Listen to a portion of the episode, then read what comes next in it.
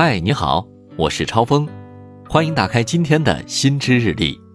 做选择真的是个难题，比如每次出去逛街，看到一件心仪的衣服想买下来，但转念又会想，还是再往前走走吧，万一还有更好看的呢？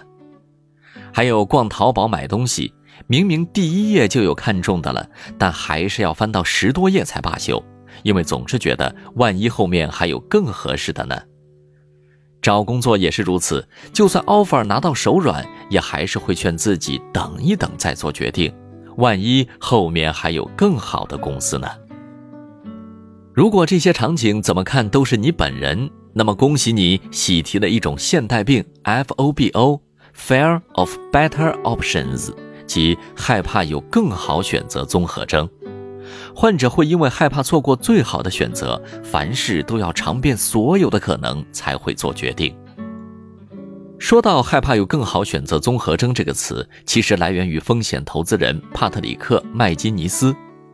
他在哈佛大学商学院上学的时候，注意到自己和同学们总是在努力地优化选择，于是他就创造了这个新词，用来形容那群总是犹犹豫豫寻求最优解的人。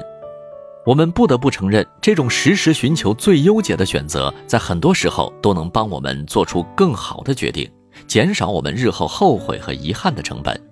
但是，这种害怕有更好选择综合征也并非如此完美。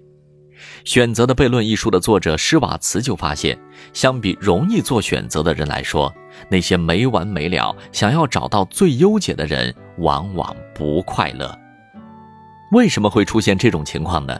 在施瓦茨看来，这是因为容易做选择的人会用比较轻松的态度去做决定，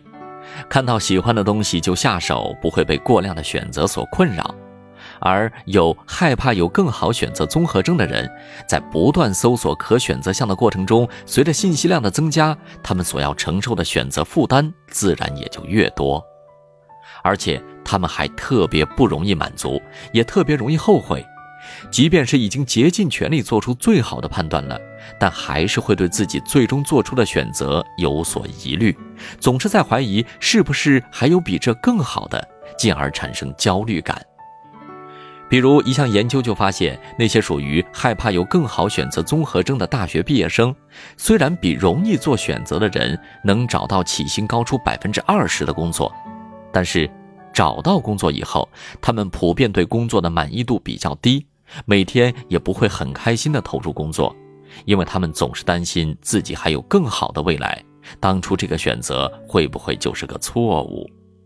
这正是害怕有更好选择综合征的矛盾之处。尽管它可能会让我们做出更好的决定，但这种总要寻求最优解的完美主义，会让我们形成一种执念，在面对选择的前后都惴惴不安，无法获得快乐。那面对这种症状，我们又该如何克服呢？我们先来进行一下心理建设。其实，在我们做每一次选择的时候，都有一个不易察觉却又非常关键的因素，叫做机会成本。机会成本是说，当你做出一个选择时，被你放弃掉的那些机会，其实是你必须考虑的成本。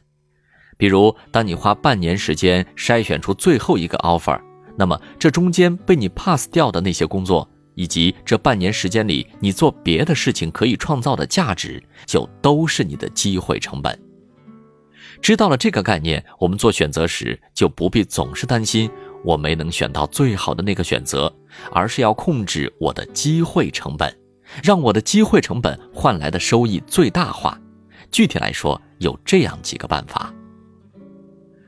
首先，可以根据选择的重要程度，给自己限制时间期限。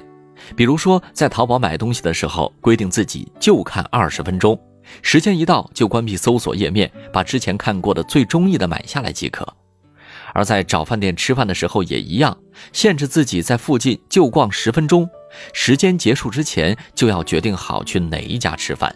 这样一来，你就不至于为了找到那个所谓的最好的而白白消耗了时间和精力，也就控制了你的机会成本。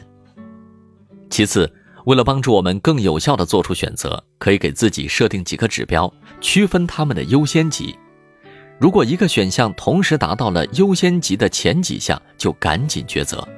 比如说午饭吃啥这种日常难题，我们看中的无非就是好不好吃、便不便宜、配送的快不快。如果某一商家同时具备你看中的这几项，那就不要犹豫，立刻下单。最后还有一个推荐就是直觉，当你实在难以下决心的时候，跟从你的直觉，因为它往往会帮助你做出自己最想要的决定。以上就是今天和你分享的内容，咱们下期再见。